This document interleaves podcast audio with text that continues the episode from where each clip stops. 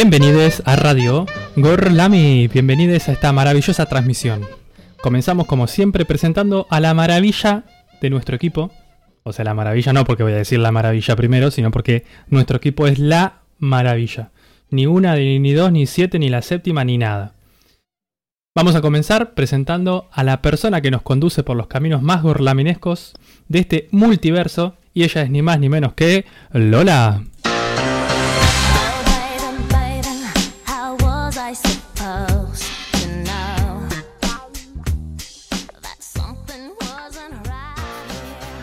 Muy buenas tardes, Nacho. Muchas gracias por semejante presentación. Hoy no estuviste duro, ¿no? para nada. Todo de corrido. Muy bien ahí esa presentación. Estoy muy entusiasmado con el programa de hoy, ¿eh? Sí. A pesar de que el tema no es de mis favoritos, hoy me descubrieron en realidad el por qué. Yo digo, ay, no, no, el tema no me gusta tanto el tema de hoy. En realidad es porque me cago hasta las patas, lo debo confesar. Así que tiro esa y continúo presentando el equipo. Vamos a darle la bienvenida. Nadie más ni nadie menos que mi queridísima amiga Rita.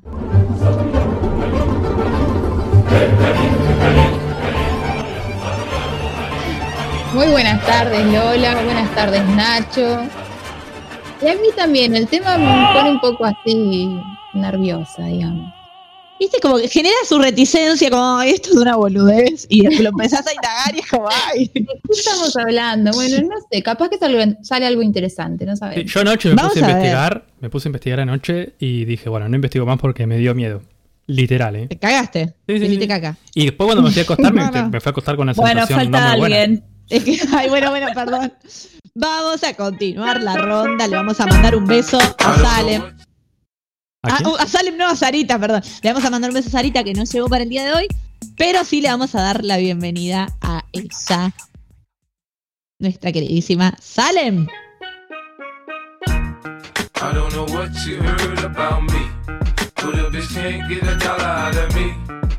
Ahora sí, buenas tardes a todos de este hermoso viernes. Hermoso para mí, por, por ahí para vos es horrible, pero para mí es hermoso este viernes. Día lindo, día feo. ¿Quién dice? ¿Quién sabe? No, quién sabe. Yo soy una optimista. Para mí, este fin de semana, ah, pulgares arriba. es hermoso. Siempre hay algo para hacer. Esté el clima como esté. Claro. sí a todo lo que haya. Sí a todo, sí a todo. Sí, señor. Exacto. Pienso igual. Adhiero. ¿Qué piensan, chicas? ¿Qué quieren? Chicas, ya lo dejamos por ahí. Algo para compartir. Igual tuvimos poquito. Hay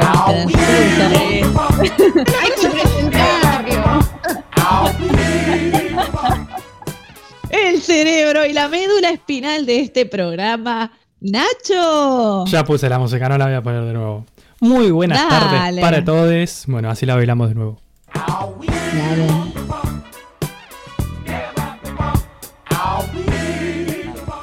Porque encima es temón. Es temón este. Es un temón, está para reproducirlo dos veces seguramente. ¿Cómo se preparan para el tema del día? Mucho para contar entre el miércoles y hoy viernes. Muchas cosas no nos pasan, eh, ¿no? No. Y la verdad sí. creo yo.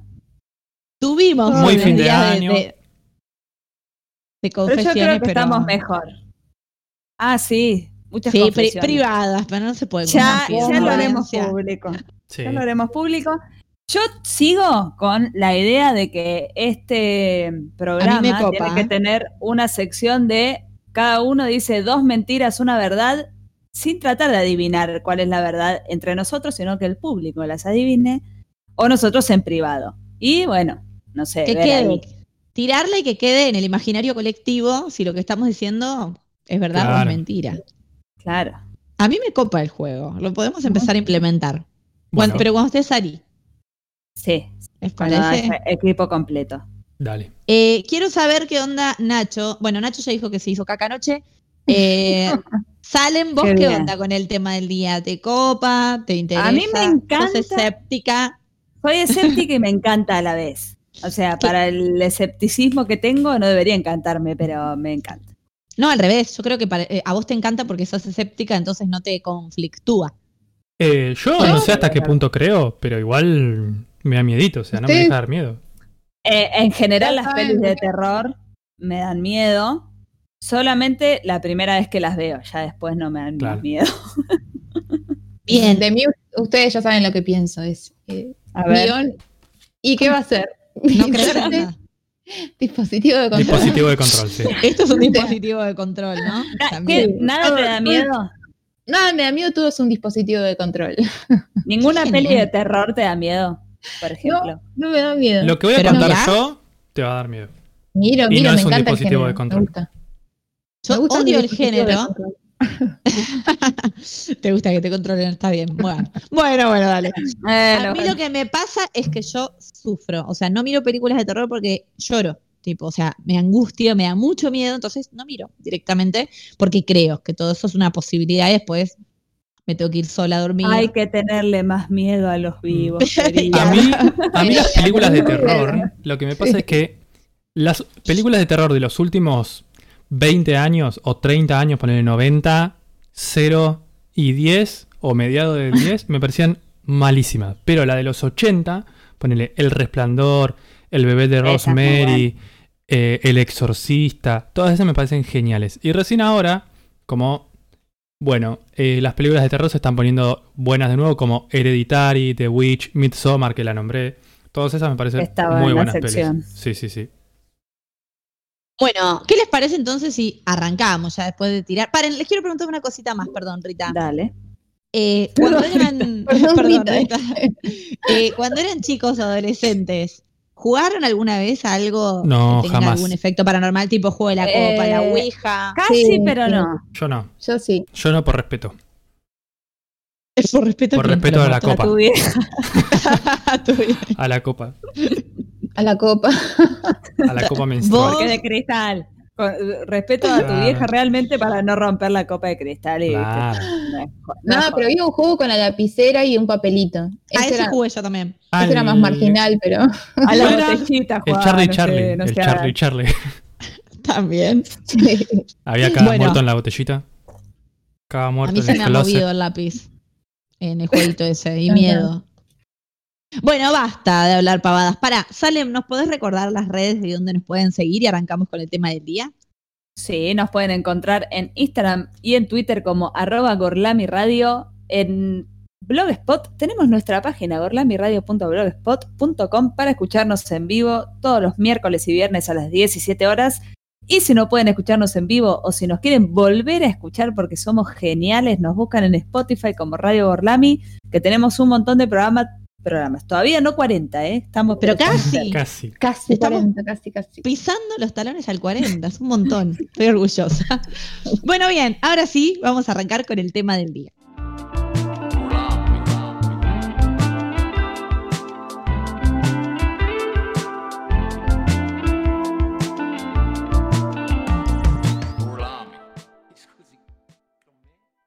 Muy bien, como todos saben y hemos anunciado las redes sociales y ya con esta intro, digamos que con lo que charlamos más o menos imaginan lo que viene, hoy vamos a hablar de eventos paranormales. Yo quiero música de... Sí, es que estaba, estaba viendo cuál elegir. Voy a elegir esta. Ahí, Dale. Vamos a hablar de eventos paranormales. Antes les voy a contar qué tipos de eventos paranormales se conocen, porque en realidad se clasifican en dos grandes géneros de eventos paranormales y acá mis compañeros después van a contar anécdotas o historias que incluyen algunos de estos tipos. Por un lado tenemos los eventos paranormales que se conocen como de conocimiento y son fenómenos que tienen que ver con la percepción de un individuo que se considera como extrasensorial o por fuera de lo que se pueda explicar desde la ciencia. Por ejemplo, la telepatía, ¿no? Esta comunicación que no se puede explicar, que no responde a ningún sentido y que habla medio como de un superpoder, ¿no? Dentro de esto, dentro de la telepatía, también tenemos gente que, por ejemplo, adivina lo que va a pasar, ¿no? La adivinología. Adivina el futuro. Hay gente que también ve el pasado, ¿no? Vieron que hay como mediums o personas a las que podría decir que fui en otra vida o toda esa cosa. Y eh, se supone que estamos hablando de personas o de sujetos que están dotados de como saberes especiales o, valga la redundancia, de dones, ¿no? Claro. Dentro de esto podemos hablar de la gente que lee las manos, lee el futuro leyendo la borra del café Ojo acá, ¿eh? Witch tira las cartas. Ojo, eh. sí. Ah. Ay, paranormal ella. Bien, todo esto digamos que tiene que ver más con el poder mental del conocimiento sobre algo que la persona común, entre comillas, no conoce, se considera paranormal. Pero también el otro gran grupo de eventos paranormales son los que tienen que ver con efectos físicos, y acá entran un montón de cosas. Matilda, por ejemplo, que mueve cosas a ah. distancia y vuela todo a su alrededor. Exacto. Eh, lo que tiene que ver con las personas que tienen, no sobre sí mismos, bueno, a veces sobre sí mismos, sino también sobre objetos antigravitacional, gravitacional, la T me faltaba. Eh, por ejemplo, levitar, ¿no? ¿Vieron que hay gente que... guardia un leviosa, por ejemplo. Claro, Harry Potter. Me, costó caer porque no lo miro. Eh, pueden, por ejemplo, atravesar, ¿no? Es algo como que desafía lo físico y la materialidad. Puedo atravesar una pared, por ejemplo. Caminar sobre el agua. Caminar sobre el agua. Caminar sobre el fuego sin quemarme. Aquí se transgrede la física, digamos, ¿no? Claro. Ay, no, me puse la música de Matilda. Sí, sí, No tiene letra. Va, tiene letra, una sola, la M. Por ejemplo, también eh, los que pueden doblar artefactos o metales con la mente o con el simple Ah, yo tengo una historia de eso. Ahora la voy a contar. Por eso la tiré porque sé que vos vas a hablar de eso. Todo esto se asocia a lo esotérico. ¿Qué pasa con lo, con no solo lo esotérico, a lo esotérico, al ocultismo, a la brujería, al vudú, al satanismo, es decir, de todo lo que es paranormal y todo lo que la ciencia rechaza y considera pseudociencia, es algo que genera como miedo, ¿no? Es un tema bastante tabú. Hemos hablado en otros programas acá cuando hablamos de alienígenas o de algunas cosas similares, como todo esto también, y de hecho cuando hablamos del... Siempre asusta esa canción. De rituales. Cuando hablamos de, rituales, cuando hablamos de terror en el capítulo de, sectas. Todo esto, de sectas. Como el género, ¿no? Y todo esto que no tiene explicación desde lo racional, atrapa, ¿no? Seduce. Pero está con esto de lo que estamos hablando, porque en realidad algunos o varios o todos de estos fenómenos sobrenaturales, paranormales, que uno tiende a asociar a algo diabólico, no digo surge, pero sí se mencionan en reiteradas oportunidades en las grandes religiones monoteístas que conocemos, ¿sí? De hecho, a ver, ¿cuál es este señor que abre las aguas? Eso es paranormal, amigo. O sea, con una varita te abrió un río. Todos sabemos la verdadera historia. Era un bastón y era un mar, pero bueno. Pero ¿Aparecen fantasmas o qué? o qué? ¿O qué sería el Espíritu Santo que te embaraza con la paloma? Eh, raro, pero parezca. Convengamos que mejor Hay muchas cosas paranormales, lógicamente, que exceden a cualquier explicación científica que también se encuentran en la Biblia. Y de hecho, eh, la iglesia no rechaza estas cuestiones, de hecho, también no, eh, el bueno necesita algo malo y siempre se necesita un otro. Y cuando hablamos o vemos películas de terror, y del estar poseído. ¿Quién es el malo? El diablo. Satán. Satán. Y aparece metido en tu ser. Ay, qué miedo. Y ahí aparece el, el, cura hay, pero la, la, la, estigma. Tengo que hacer un comentario nerd. Pero hay una cuestión, sí, porque me encanta. Es, es lo mío. Eh, Ahí hay una cuestión que tiene que ver claramente con la cosmovisión occidental, ¿no? Esta idea de separar el bien del mal, el espíritu de la materia, ¿no? El cuerpo que tiene esos impulsos que hay que reprimir y hay que castigar y hay que controlar, el espíritu como lo bueno, lo elevado, ¿no? Dispositivo de control, carajo. Pero carajo, escúchame. Pero digamos lo que y quiero decir con esto que lo que lo que uno considera real y lo que uno considera normal y lo que considera paranormal, tiene que ver con una cosmovisión, con una mitología, con, como decís, una religión, una forma de ver y de interpretar el mundo. Quizás en otras cosmovisiones, la de los pueblos originarios de América o la cosmovisión oriental, consideran otras cuestiones paranormales. Yo, por ejemplo, el otro día miraba un documental, eh, Misterio sin resolver, en Netflix, eh, que son, es una serie en realidad, que hablaban de lo que fue el tsunami en Japón, ¿no?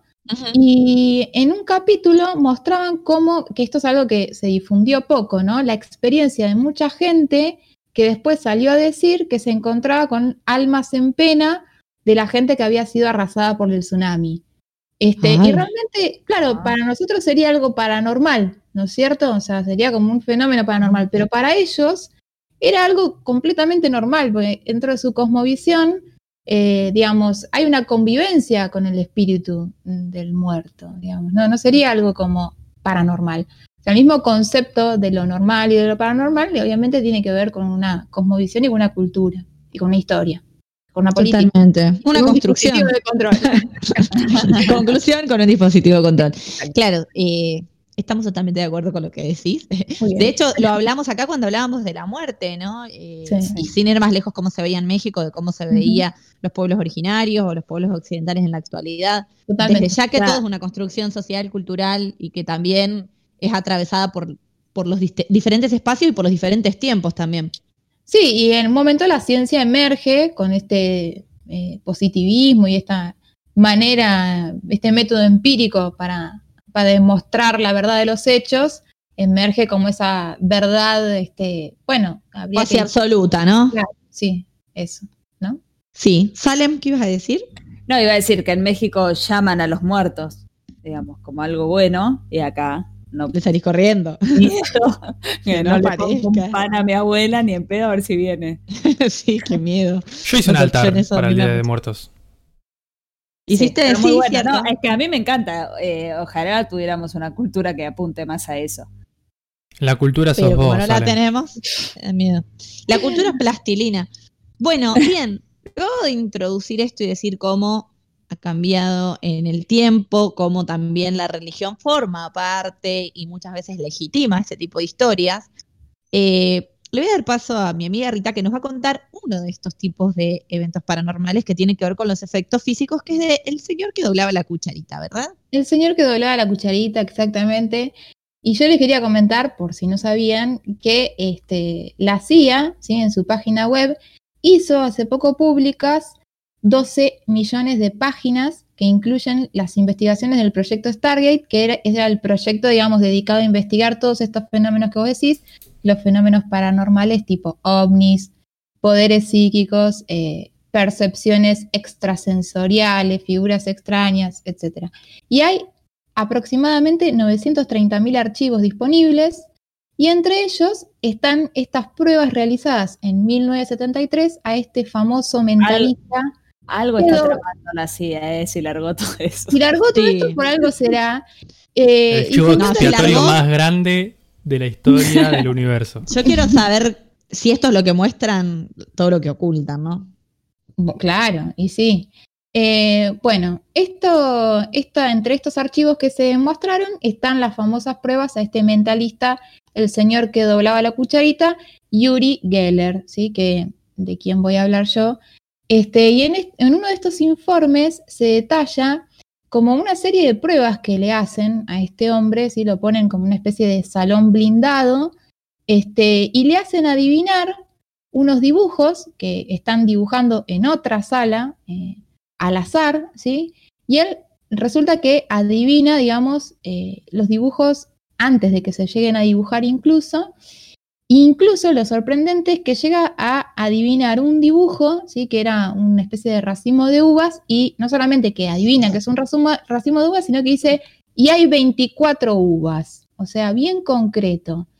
Este, mm, el informe este concluye que, eh, diciendo que em, este hombre demuestra inexplicablemente tener una percepción paranormal superior a la del resto de las personas que incluye también el poder de descifrar el pensamiento mental de hasta tres personas simultáneamente.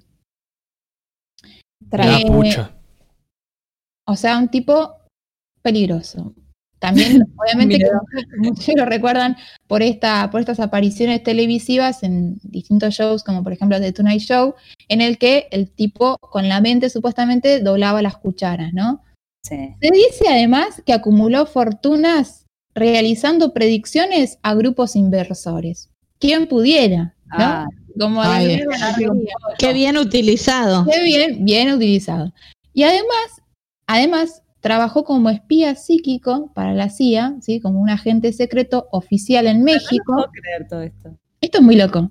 Eh, en la que, junto al expresidente José López Portillo, el señor, el expresidente, dice que eh, este señor, eh, Geller, dice que podía borrar los disquetes llevados por los agentes de la KGB simplemente diciendo la palabra borrar. Y se borraba todo el contenido que tenían los cassettes, los disquetes. Em, bueno, tenía un archienemigo, sí, tenía un archienemigo que es James, James Randi, que falleció hace poco, y este hombre se dedicó como toda su vida a demostrar que todo lo que Geller decía era mentira y a explicar el famoso truco de la cucharita. Este, ah. De hecho, lo, acusó de fraude, iniciaron una serie de demandas legales entre ellos. Y lo que Geller respondía es que decía, bueno, claramente se puede lograr lo mismo, el mismo resultado, usando trucos. Pero no es lo que yo hago, decía. No es mi caso. No, es mi caso, yo utilizo poderes mentales. Este, Keller además decía que podía reparar relojes, ubicar objetos con su mente, ¿sí? Eh, y por eso lo eh, usaban para localizar y manipular radares rusos, todo esto durante la Guerra Fría, desenmascarar agentes. Eh, y hay de hecho un informe en el que, no sé por qué razón, le piden, y esto está todo, chicos, le piden que detenga el corazón de un cerdo. Ah, de un ah. cerdo, qué aburrido. A la que él Vos creías que era inocentes, están pensando que el tipo puede detener corazones. O sea, sería como una especie de. Sí, sí, la CIA te tiró un cerdo y además. Un cerdo para empezar. Y después, si se puede, un agente y después. Yo le empezó por algo más chico, una rata, algo así. Yo tengo una pregunta. Si ustedes tuvieran este poder que supuestamente tenía este señor. Se detengo el corazón. ¿Para qué lo usarían? Para tomar la sopa. No sé, yo, la verdad, yo iba a pensar que es un poder robar un banco. se te viene en contra, porque si puedes adivinar, adivinar lo que el otro está pensando todo el tiempo. eso es horrible. Qué horrible. Es feo eso. Yo para robar un banco, no. Si el chabón podía invertir en la bolsa con. Claro, para podía sacar la plata, claro. Sacar plata. Bueno, pero no tengo plata para invertir. Si puedo robar un, un peso y ya podés invertir. Robás un poquito. bueno, lo cierto es que el señor fue reclutado este, cuando era muy chico, ¿sí? a la edad de 12 años. Él se encontraba en Israel junto a su madre caminando por la calle y ve un grupo de personas y él fue corriendo y a viva voz agarró a uno del brazo y dijo, este es un espía. Y acertó. Ay.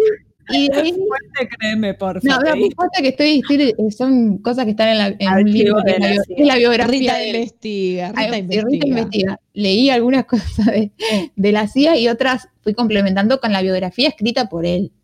Bueno, no sé. Claro, eh, fuente él. De ahí ya supuestamente le echaron el ojo y eh, siempre lo mantuvieron cerca. Bueno, cosa de locos, ¿no? Durante la Guerra Fría también se decía que en Rusia había una mujer que le doblaba a Geller en su capacidad mental, como que era una especie de mística muy poderosa. Claro, Geller doblaba la cuchara y la chica doblaba a Geller. O sea, que doblaba dos veces la cuchara. un auto con su mente. en fin. Bueno, creer o reventar, ¿no? Este, pero pueden acceder a todos estos montones de Perdón, ¿y, vos, Rita, crees? ¿O reventas? A mí como me ponen un informe que dice esta información contiene ya, eh, te, ya te compraron. Y a mí ya esto me pone como tiene cierta. Una peli basada en una historia real, ya está. Ay, sí, hacer una película. Esto, el que no hizo la, no se avisparon de hacer una película con esto, Raro, este, Empecemos. Si hicimos la radio. podrían armar la historia de amor entre la rusa y, bueno, que y este otro mítico. Sí, podría ser también. Y terminar con una pelea zarpada. oficial de la CIA. Eh, sí, él, era como una especie de Matilda. Claro, era Matilda. Pero mm. nacionalista y mm. militar, digamos. La podemos compartir eh, en Twitter, capaz, ¿eh? a la página de la CIA sí, informe. Sí, sí, Está muy para que nuestros oyentes, que acá me están llegando un montón de mensajes que está súper interesado del tema. Mucha gente le gusta lo de leer mentes. Yo no me atrevo. No, no, yo leer mentes no. bueno, yo tiro las cartas, ya tengo mi don paranormal, no puedo con todos. Yo leo a Laura. Elegí. Claro. No se puede, chicos, más que esto no. ¿Qué les parece si vamos a un temita musical y nosotros nos quedamos pensando en la película de este buen hombre? Dale. Dale. Escucharemos ahora Fantasmas de Miranda.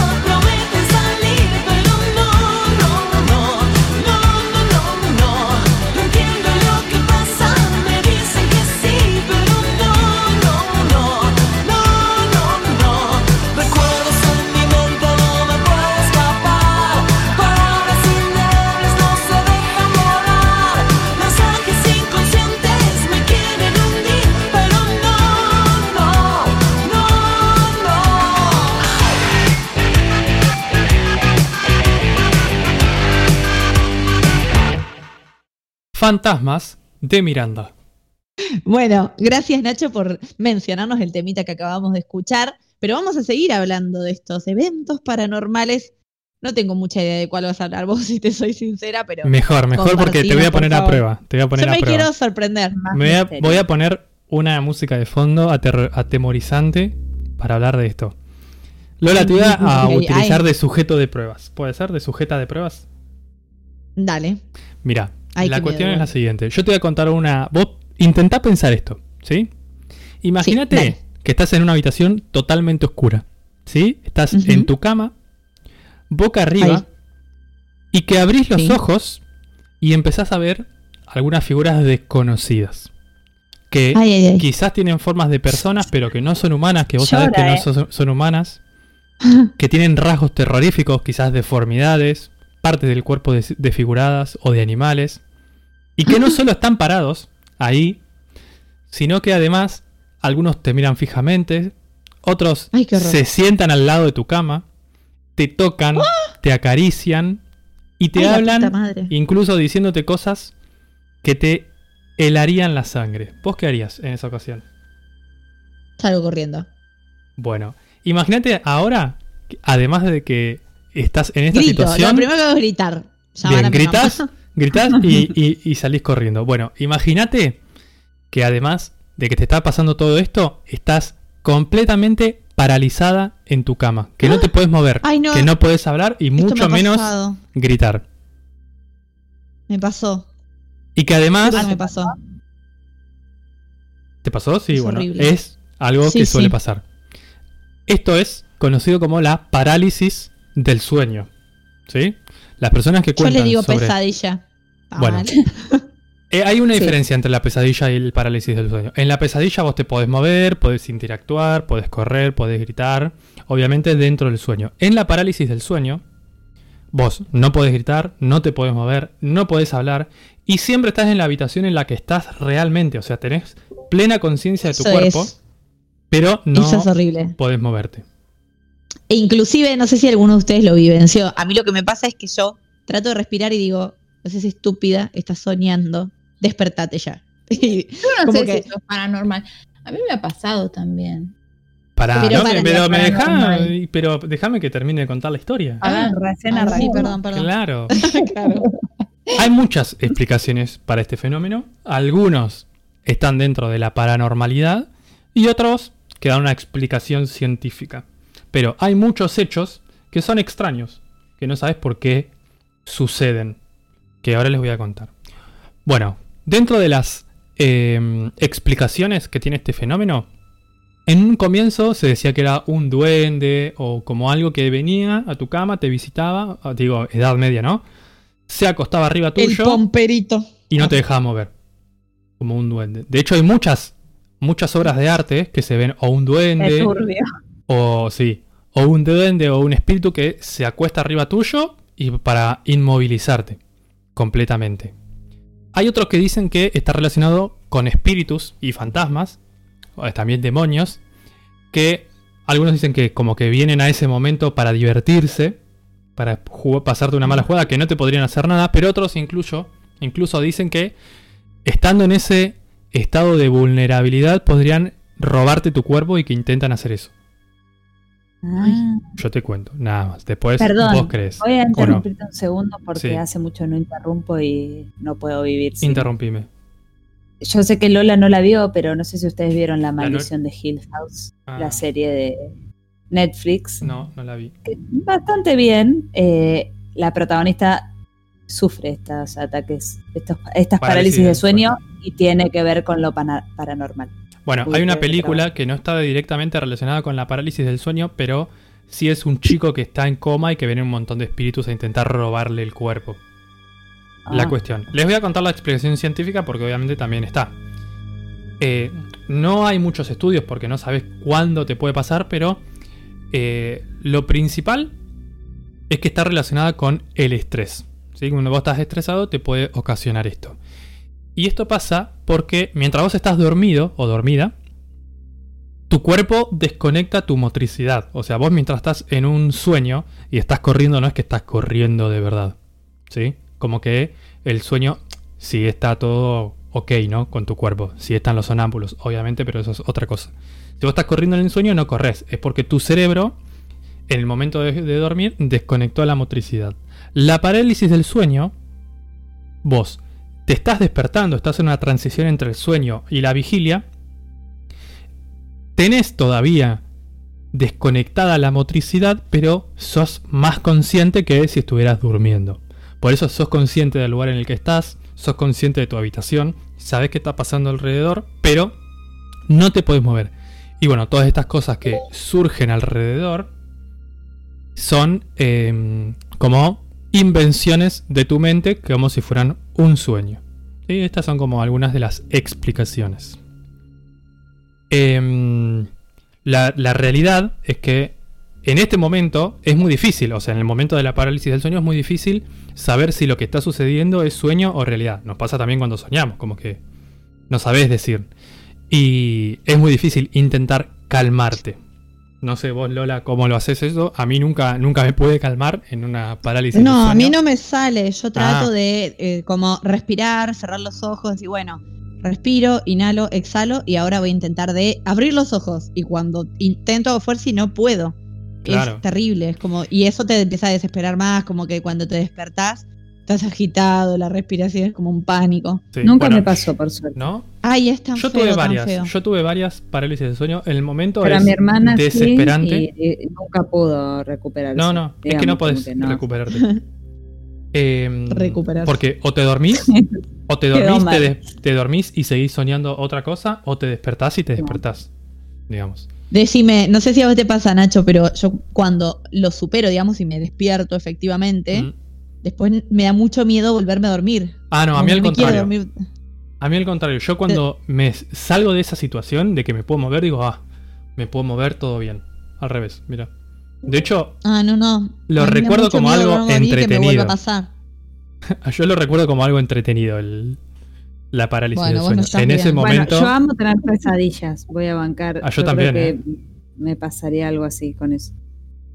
¿Cómo? Una vez que terminó, sí, me encanta. O sea, me encanta. A mí también. No, chicos. Es un poco morboso, pero me encanta. ¿Qué es ese nivel de masoquismo? Eh, despertarme tipo pasándola mal, ¿no? Sabiendo que fue una pesadilla. Pero, no sé, me encanta. Depende, depende de qué pesadillas. Yo tengo pesadillas traumáticas, tipo con gente. a mí las pesadillas de, fantasmas, de lugares. Yo me despierto llorando. No, no, pero por más que me despierte eh, alterada, Ajá, bajo. Adrenalina. Sí. Claro, el shot de adrenalina está bueno. Eh, la realidad es que... vamos, qué divertido, voy de nuevo. Uh, mm. sino que como que una adrenalina y copada. Además, eh, como que en los sueños vos podés tener sueños lindos, sueños placenteros, sueños que disfrutás, sueños que no disfrutás, que las pasas mal, que pueden estar relacionados con eh, fantasmas, con criaturas antropomórficas que te están acechando o no. Digamos, puedes sufrir un accidente en un auto, puedes tener, te enojas con alguien, alguien te pelea, te quieren robar, hay como un montón. Pero acá, en la parálisis del sueño, siempre son criaturas, o sea, para empezar, siempre son, es algo tenebroso, siempre es algo que da miedo. ¿Vos qué, qué, es lo que ves? Eh, ahora, les, ahora les comento un poquito de eso. Yo vi una vieja una vez encima mío, no les miento. Sí. Ay, ay, ay, ay. De verdad, no, de verdad. Yo era re chiquita, tendría, no sé, 15 años. Bueno, igual yo ahora les voy a contar las explicaciones. Yo sentía que me ahogaba, posta. Bueno, eh, les termino como de contar y les cuento también algunas experiencias de otras personas. En general siempre dan miedo, siempre son tenebrosas, siempre está relacionado con presencias que te vienen a visitar a tu habitación, siempre estás en tu habitación y está oscuro. Es como complicado, ¿no? Eh, sí es verdad que hay muchas veces que solamente estás, que no te puedes mover, y es solo eso, pero hay muchas otras veces que te encontrás con estas presencias. Les voy a contar algunas de las historias más locas, más terroríficas, podríamos decirle, que hay como por momentos que te podrían dar risa, pero imagínate que vos estás ahí y estás viviendo eso. Había un niño que cuenta que en repetidas ocasiones escuchaba como un animal gigante de cuatro patas eh, caminaba por su casa, por su habitación, entraba a su habitación y comenzaba a chuparle los dedos de los pies. O sea, es como entre ah. graciosa y horrible. Y el chico no solo cuenta esto, los sonidos, sino que cuenta con mucho detalle cómo era la lengua.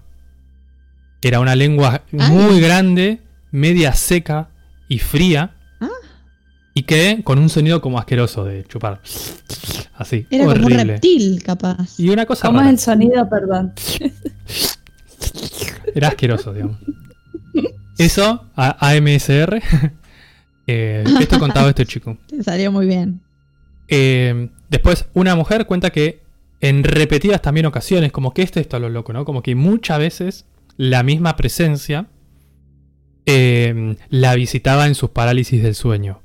Y tenía como una varias actitudes que tomaba. Por momentos entraba a la habitación y se ponía a comer como carne podrida al lado de su cama.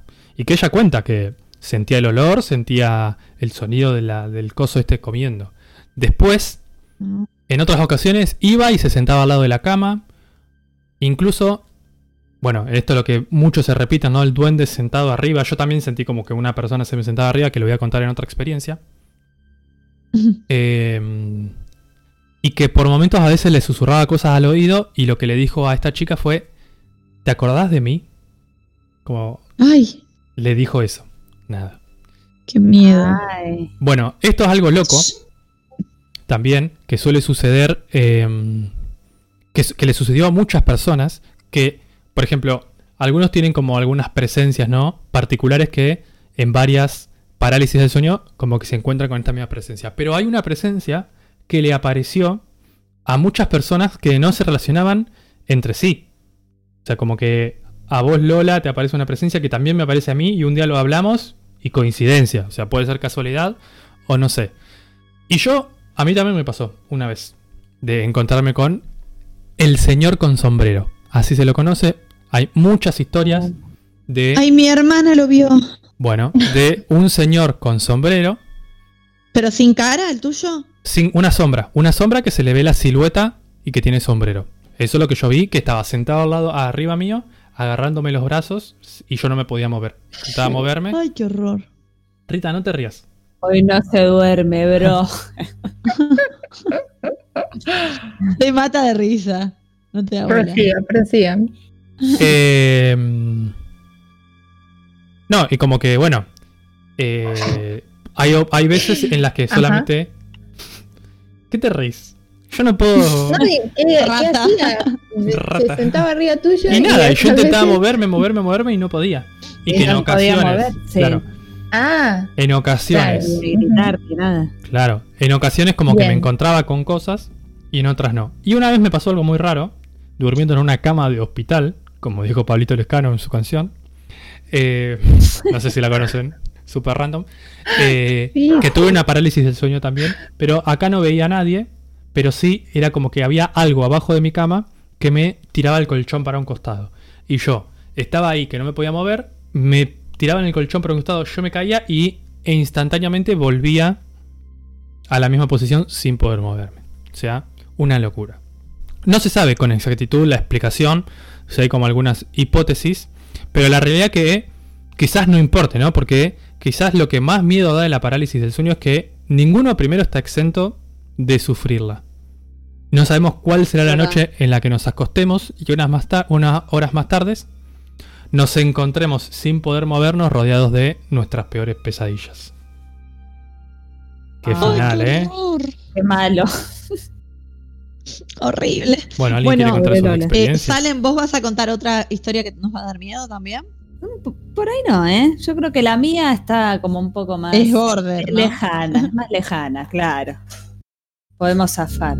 A ver. Y este, y yo elegí esta historia porque hace un verano me fui a un voluntariado a Jujuy. Esto lo tengo que decir porque soy buena, che. Ay, esa. Me fui a un voluntariado a Jujuy y la primera noche que llegamos ahí, un pueblito en el medio de la nada misma, de las, en el medio de los ingenios azúcares del norte, eh, hablaban los jujeños ahí, decían, no, que sí, que ayer fui, que el familiar, que el familiar esto, que el familiar el otro, y yo tipo... ¿El familiar de quién? ¿El familiar de quién, chicos? Me encanta ese nombre. Pero no daba a preguntar porque no conocía a nadie, yo soy un poco vergonzosa, no daba. Eh, pero después cuando nos ven, a mí y a mi amiga que estábamos ahí, una cara de, que están diciendo, nos eh, deciden contar la historia del familiar. El familiar es una especie de perro con alguna forma humanoide.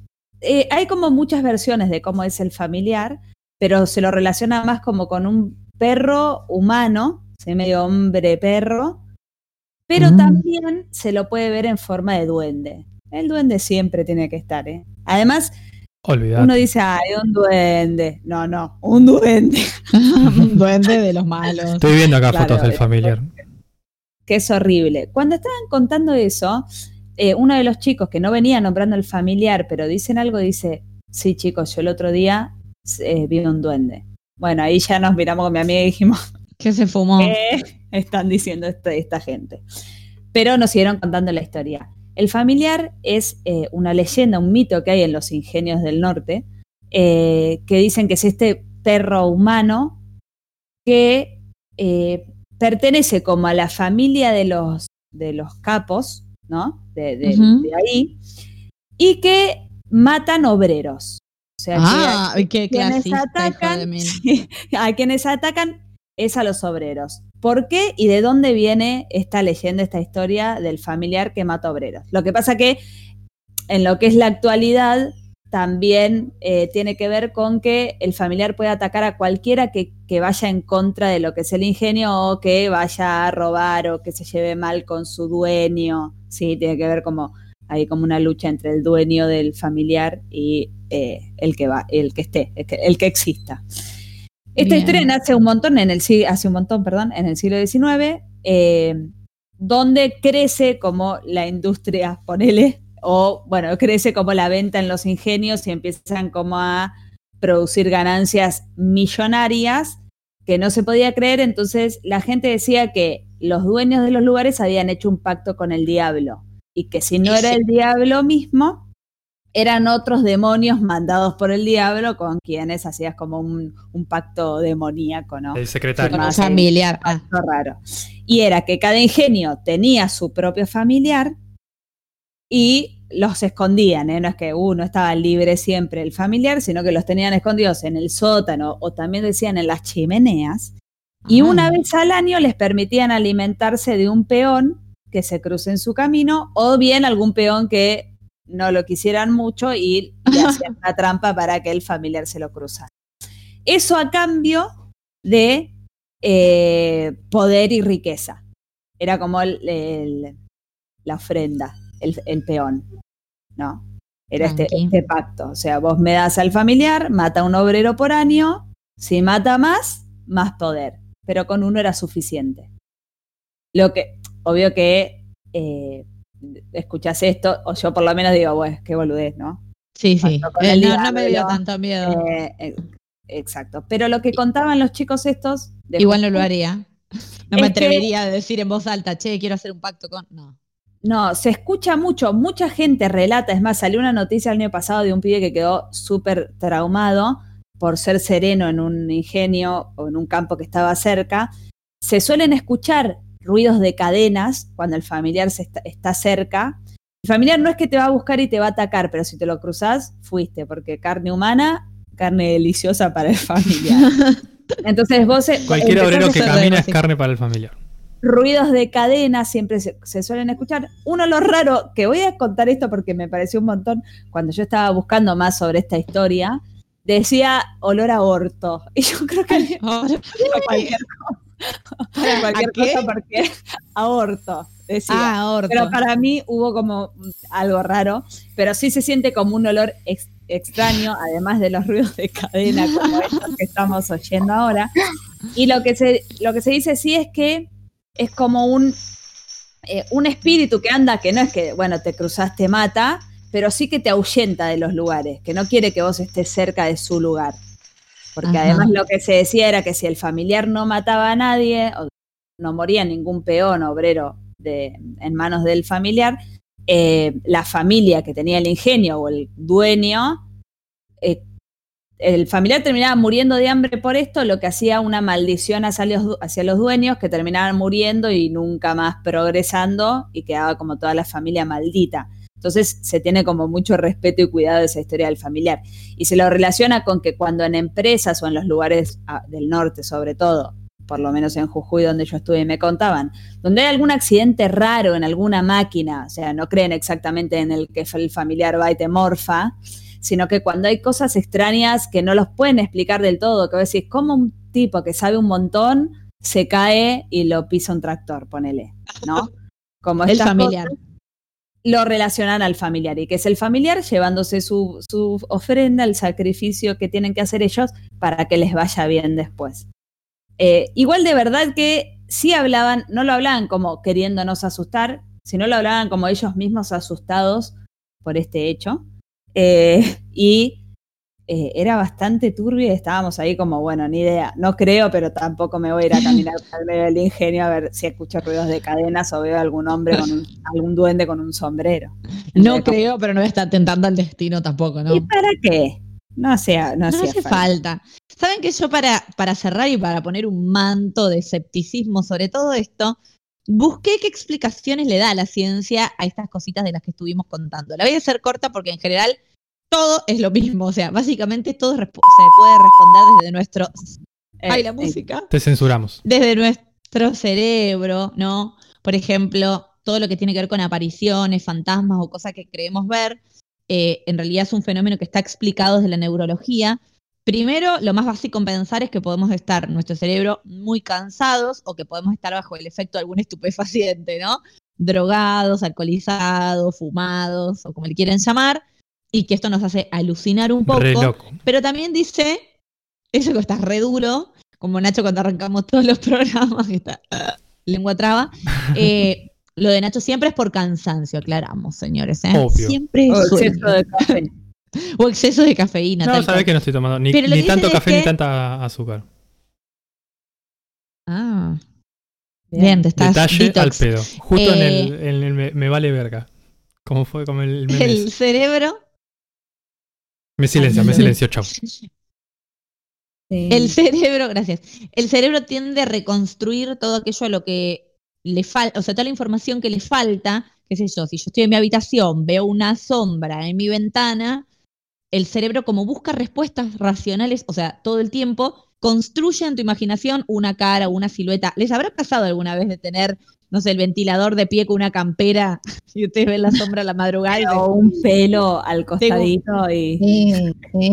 ¿Por qué? Porque nuestro cerebro construye todo lo que le falta a esa imagen para darle algún tipo de sentido. Entonces, esto mismo pasa cuando vemos fantasmas o apariciones. Y también, ojo, que por ejemplo, cuando se produce la muerte de un ser querido, ¿no? Y la persona ingresa en una etapa de duelo, ¿no? Hay una pérdida en lo real ¿sí?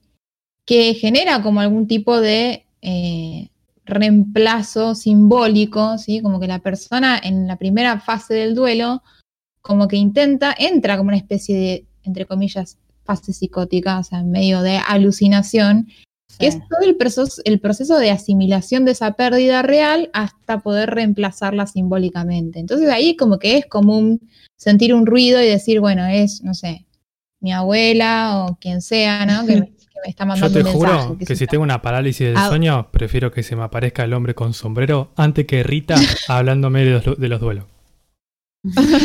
Hola, vengo a contarte que en realidad tu teoría. No. ya cállenla.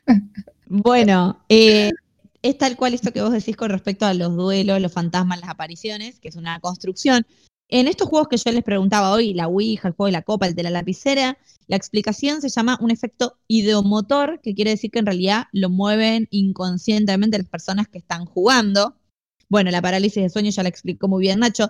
Lo que decían es que también el cerebro a veces despierta, pero no tiene control de su cuerpo y eso genera que la persona entre en pánico, pero en realidad los músculos están paralizados porque todavía el cuerpo no despertó, por decirlo de alguna manera. Eh, y las cosas que se mueven solas, esta me pareció muy novedosa. A veces se mueve una caja, un papel o algo. Tiene que ver con que en realidad la persona, hay personas que son más susceptibles a otras a esta intoxicación, están expuestos a moho o a microtoxinas que generan un efecto en el cerebro que hace que la persona pierda la coordinación, pierda el equilibrio y pierda la percepción. Y se pudo comprobar que muchas de las personas que ven cosas moverse, en realidad es que van tumbados por la vida porque están eh, siendo expuestos a esta intoxicación a la que algunas personas somos como medio inmunes y otros les hace mucho más efecto. Re loco. Y lo de doblar la cuchara. y lo de doblar la cuchara, bueno, también lo dijo Rita, que este archienemigo de. ¿Cómo se llamaba el muchacho? Tengo mala retención. Yuri Geller. Geller. de ese, de Geller. El archienemigo demostró que eh, este truco lo hacen muchos magos para doblar eh, tenedores o cucharas, lo que hacen es cortarlo previamente y volverlo a soldar con dos eh, sustancias diferentes. Galio, que es como la más cara, y nitinol, creo que era, o ni, algo así, normal, eh, que es una sustancia un poco más económica y que hace que después ni bien lo tocas, se, dobla sin ninguna resistencia. Ah. Sí, el galio es un, es un metal que el punto de fusión es muy bajo y que a temperatura ambiente, perdón, a la temperatura corporal, es decir, 36 grados más o menos, por ahí un poquitito más, eh, se derrite. Entonces vos cuando lo tocas, pum, como que se a banana. Bien, eso entonces se explicaría. Y está, nos podemos ir a dormir sin miedo porque acabamos de resolver todas estas cuestiones. Sí, el cagazo igual de la parálisis del sueño, anda a explicárselo. No te lo quita nadie. ¿eh? Ni tu vieja, ¿no? Cerrás los ojos y esto es una parálisis de sueño, mis músculos están... Y sí, igual, mm, pánico. Yo escucho voces, tipo voces suaves que me dicen... Ah, ASMR. sí, pero tenebroso. Te dicen Belén. me cambian el nombre. Belén. ¿Dónde Ay, qué miedo, boludo. Yo no le digo si me llega a prender sola la tele, un miedo. Bueno, muy bien. Después de haber metido miedo y metido un poco de incredulidad y de risa a todo esto, vamos a cerrar el tema del día de eventos paranormales con otro temita musical. Así es. Ahora vamos a escuchar Ghost Ship de Blur.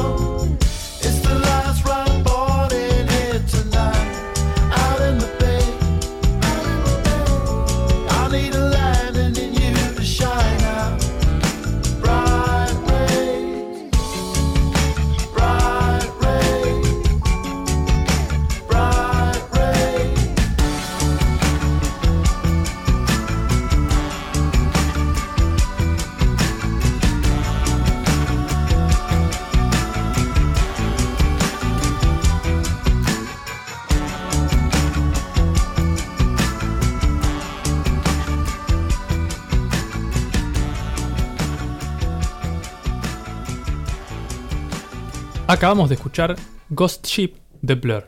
Y ahora nos enorgullece presentar una nueva edición de Mujeres de la Historia. Hoy les voy a contar la historia de Virginia Bolten, una feminista, sindicalista y anarquista argentina. Bueno, sobre lo de Argentina hay algunas discusiones. Se dice que nació en Varadero el 26 de diciembre de 1876, pero hay mucha disputa al respecto. También hay algunas personas que sostienen que nació en 1870 y algunos difieren de que fue en Varadero y sostienen que fue en Rosario o inclusive en Montevideo. Ella trabajó en una refinería de azúcar, que era una de las principales empresas de Sudamérica, como operaria. Allí observó las pésimas condiciones laborales en las que trabajaban las mujeres.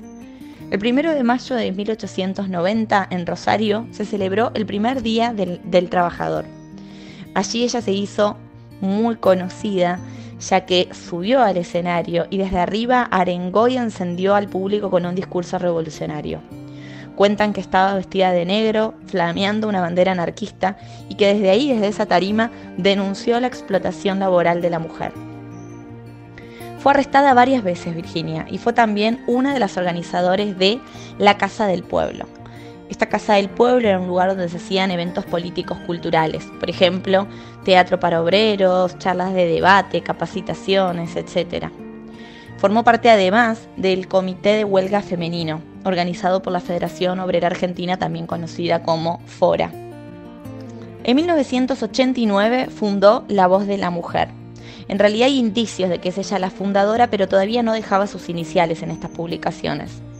Esta publicación era un periódico anarquista y feminista. Tuvo poquitos ejemplares, pero se difundió siempre desde la clandestinidad. Dicen que Virginia pagaba con su escaso sueldo de operaria toda la producción de esta publicación. El lema de este periódico, ni Dios, ni patrón, ni marido. Más adelante participó de otro periódico anarquista que se conoció como El Rebelde. Acá sí ya aparecían sus iniciales. Los ejemplares de este periódico reivindicaban los derechos de las mujeres, no solo en lo religioso, en lo social, sino también en lo familiar. Son una de las primeras denuncias de la explotación de la mujer en todo lo que tiene que ver con las tareas del hogar. En la revolución radical que se dio en 1905, ella, junto a otros anarquistas, fueron acusados y perseguidos como grandes partícipes de esta movilización. Ella fue arrestada junto a su compañero, quien fue deportado al Uruguay con sus pequeños hijos. Sin embargo, Virginia se pudo quedar en la Argentina un tiempo más. Ya en 1907, en la huelga de inquilinos, fue nuevamente arrestada y se hizo pasar por Uruguaya para, en vez de quedar en prisión, terminar siendo deportada como efectivamente lo fue. Allá se pudo reencontrar con su marido, con sus hijos y el resto de su familia. Su casa en Uruguay, cuentan, fue refugio de anarquistas, militantes y deportados. Y dicen que ella jamás de los jamases abandonó la militancia. Virginia Bolten murió a los 90 años, siempre reivindicando la lucha por los derechos del trabajador y de la mujer.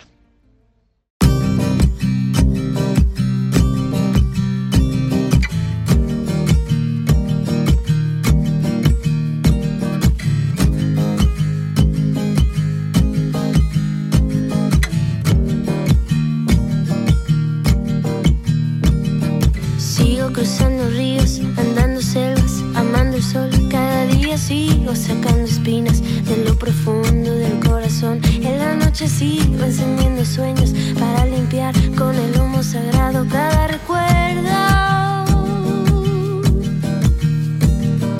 Cuando escriba tu nombre en la arena blanca con fondo azul, cuando mire el cielo en la forma cruel de una nube gris, aparezcas tú. Una tarde subo una alta loma, mire el pasado, sabrás que no te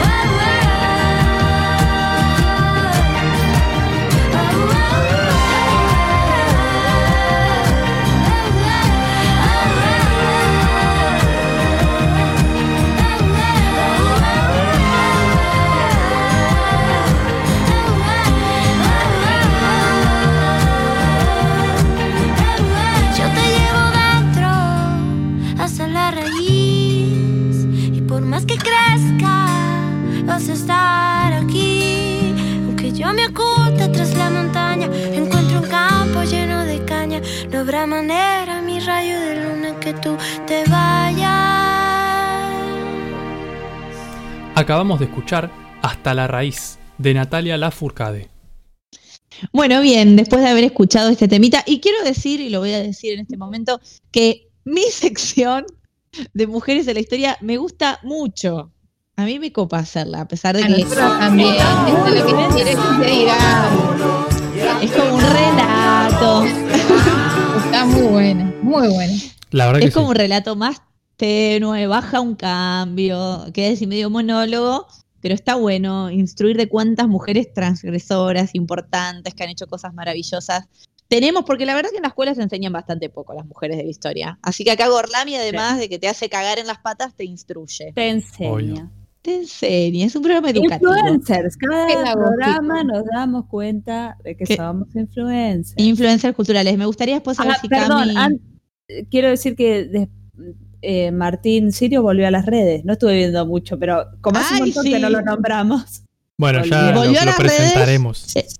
ya el próximo programa podemos hablar de esto, ¿eh? porque Sí. se picanteó, se habló de un allanamiento que no fue tal. Sí, bueno. sí. Vamos a seguir Mm. su Bien, pero por hoy ya nos vamos a ir despidiendo porque hemos hablado un montón.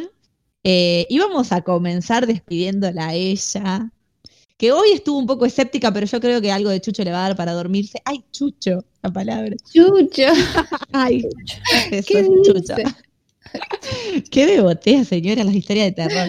La despedimos a ella, nuestra queridísima amiga Rita.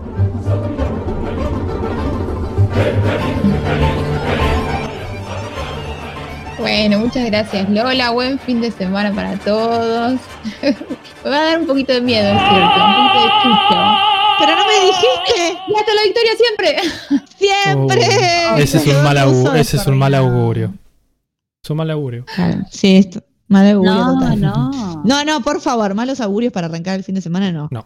Le mandamos un beso a Sarita, que hoy no estuvo presente, pero sí en nuestros corazones. Siempre. presente Como, como un espíritu. Ay, como una presencia. ya. Y ahora sí, la despedimos a ella, que hoy volvió a ser ella, interrumpió, como nos gusta, nuestra queridísima Salem. I don't know what you heard Muy buenas tardes para todos, todas, todes. Y recuerden seguirnos en nuestras redes sociales, arroba Gorlami Radio en Twitter y en Instagram. Escucharnos miércoles y viernes a las 17 horas en gorlamiradio.blogspot.com y si no, Radio Gorlami en Spotify. Tremenda. Muy bien, muy toda idea. Ay, qué genial que te sale lo de las redes, me encanta. No, escuchen el primer programa, como lo dije. Escúchenlo ahora y díganme algo en las redes, por favor. Son, nuestras Laurita Fernández leyendo las publicidades, total. Bueno, bueno, casi. igual. Y ahora sí lo despedimos a él, que no tuvo una presentación como la que se merece, pero sí va a tener una despedida, porque él no es más ni menos que el cerebro y la médula espinal de este programa. Muchas gracias por todo, nuestro queridísimo Nacho.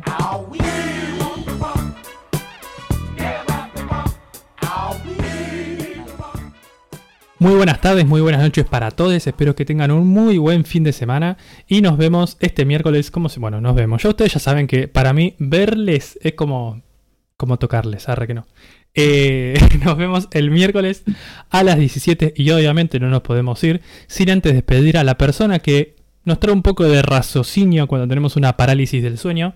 Y ella es ni más ni menos que Lola.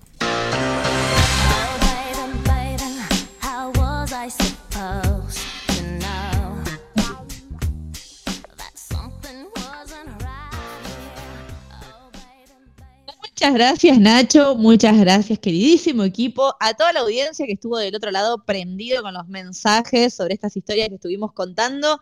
Agradezco el tema porque a pesar de que a veces soy entre escéptica y cagona, me copó, me divertí, espero que todos los que escucharon también. Así que les deseamos que tengan un lindo viernes y un gran fin de semana largo. Adiós. Nos vemos el próximo miércoles a las 17 y ahora les dejamos con un pequeño temita para les enamorades, para disfrutar este fin de semana acuchareados, vamos a decirle, con la cuchara doblada. vamos a presentar entonces Unchained Melody de Ratchius Brothers.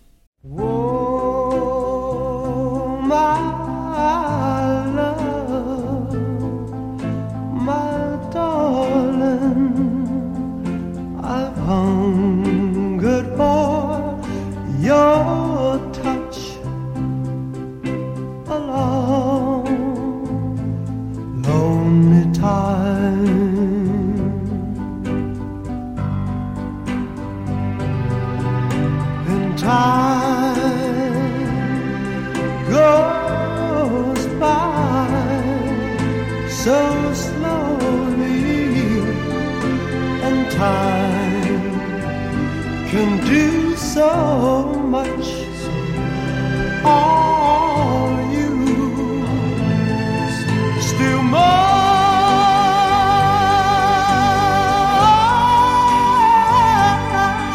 I need your love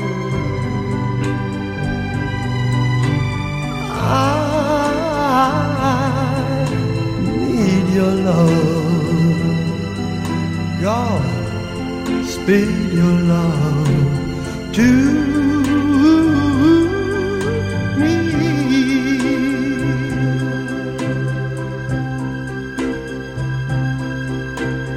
Lonely rivers flow to the sea, to the sea, to the open arms of the sea.